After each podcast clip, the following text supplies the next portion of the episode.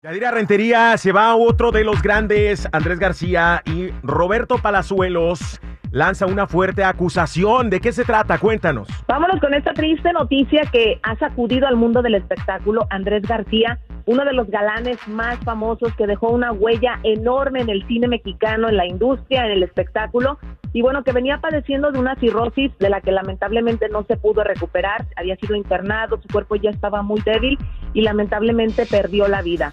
Sin embargo, pues así como vivió su vida con excesos, con escándalos, viviéndola como quiso, Asimismo, bueno, pues está ocurriendo ahora con su muerte. Sus hijos no han hecho ningún tipo de declaración, de declaración hasta este momento, pero sabemos que estaban peleados, que él los corrió y que hasta les dijo que no quería que se pararan a su funeral. Sin embargo, Roberto Palazuelos, con quien también terminó peleado, él sí dijo que obviamente había sido una persona muy importante como un padre que le estaba doliendo mucho porque está fuera de México, pero también culpó a su esposa y también culpó a la familia de ella de haberlo separado, de haberlo envenenado con medicamentos y porque supuestamente todo fue por ambición para quedarse con su herencia. ¿Cómo ves? Madre del verbo divino. ¿Ninguno de los hijos ha hecho ninguna declaración al respecto de lo que dijo o la acusación que lanzó Roberto Palazuelos? ¿O la no, viuda? Fíjate que desde el, no, desde el momento en el que ocurrió la muerte, la viuda pues ya lo están velando en su casa, así como quiso. De hecho, hay una canción que se grabó recientemente justamente con Germán Lizárraga y su banda Estrellas de Sinaloa, que se llama Casquillos de mi cuerno, que era la favorita de Andrés García, y él quería que se la tocaran justamente esa canción. La señora no ha dicho nada, está ahorita velando el cuerpo.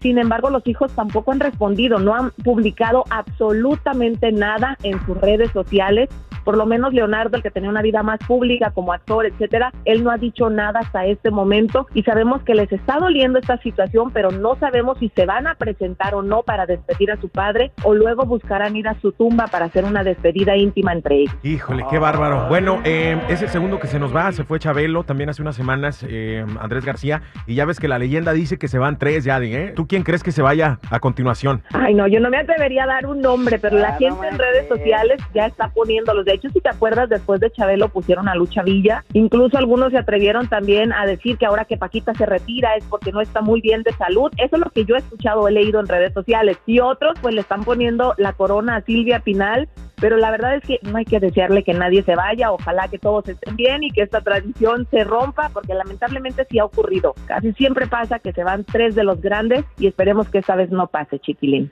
Bueno, gracias por la información, Yadi. Cuídate mucho, que pases feliz día. Igualmente para todos ustedes, no olviden seguir mis redes sociales en YouTube, Yadira Rentería, Instagram, Chismes de la Chula y Yadira Rentería Oficial. La raza.